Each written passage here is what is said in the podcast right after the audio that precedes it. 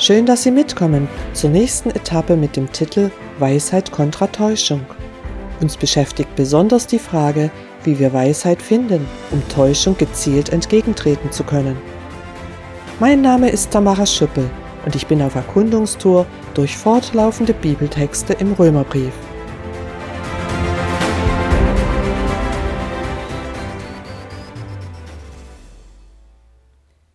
Vielleicht haben Sie im vorhergehenden Bibelabschnitt bemerkt, dass es sich bei den Briefempfängern in Rom um mehrere kleine Hausgemeinden handelt, die eigenständig agierten und jeweils eigene Leitungspersönlichkeiten hatten.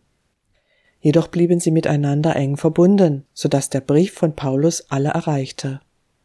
In seinem Brief hat Paulus ausführlich erklärt, worauf es bei Jesus Nachfolge ankommt und wie wichtig ein Miteinander ist. Vor den Grüßen seiner persönlichen Mitarbeiter gibt er noch einen wichtigen Rat.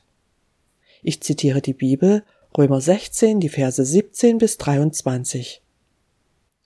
Ich bitte euch aber, Brüder, nehmt euch vor denen in Acht, die von der Lehre abweichen, wie ihr sie gelernt habt.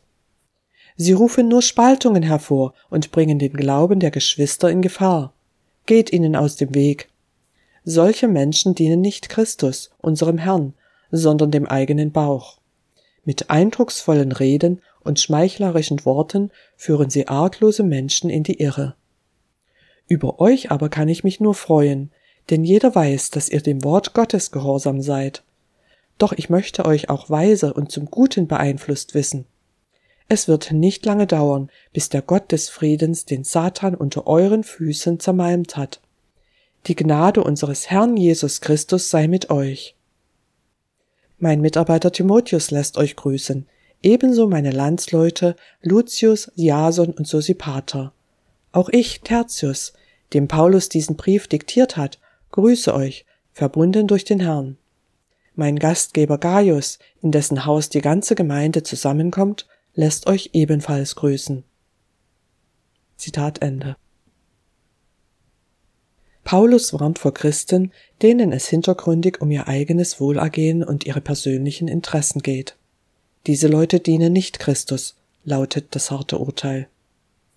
Bis heute umgeben uns Gefahren durch falsche Lehre. Was sind unterschiedliche Ansichten und was ist demgegenüber ein gefährlicher Irrtum, eine falsche Lehre? Diese Frage beschäftigte uns in Etappe R58.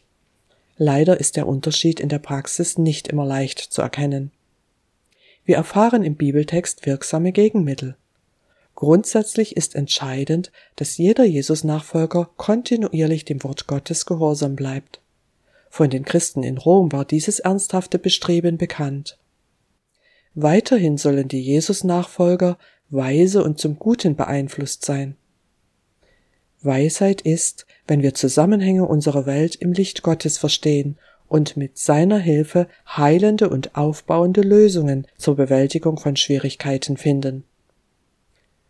In diesem Fall geht es um das Erkennen von falschen Lehren, die die Gemeinschaft zerstören und Menschen von Gott wegführen. Es waren sogenannte Christen, die eindrucksvoll reden und mit angenehmen Worten überzeugen konnten. Da hilft nur räumliche Trennung, rät Paulus.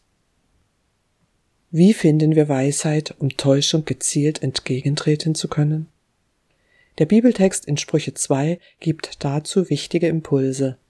Weisheit ist einerseits ein Geschenk Gottes, aber gleichzeitig muss man Weisheit gezielt suchen.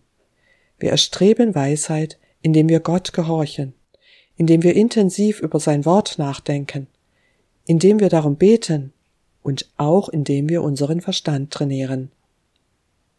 Weisheit ist nicht nur Intelligenz, sie geht weit darüber hinaus.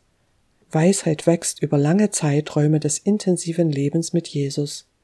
Sie reift durch teilweise schmerzliche Herausforderungen, die jemand mit Gott durchlebt. Eine Gemeinschaft von Jesus-Nachfolgern besteht normalerweise aus einer bunten Mischung von Christen mit unterschiedlichen Begabungen, mit Stärken und Schwächen. Einige sind schon länger und intensiv mit Jesus unterwegs, andere profitieren von deren Weisheit. Dabei geht es nicht um Bevormundung. Jesus schenkt seine Gaben, damit wir einander helfen und notfalls warnen können. Es ist sicher nicht ratsam, die Weisheit erfahrener und von Gott begabter Mitchristen zu missachten. Dennoch bleibt es in der Verantwortung des Einzelnen oder in der Verantwortung einer ganzen Gruppe, diesen Reichtum zu nutzen. Paulus schließt diesen Abschnitt mit der Hoffnung, dass unser Gott dem Satan und damit auch seinen bösartigen Täuschungen bald ein Ende setzen wird. Bis dahin ist der gnädige Gott auf unserer Seite – wenn wir seine Weisheit suchen. Handeln Sie diesbezüglich weise und verantwortlich?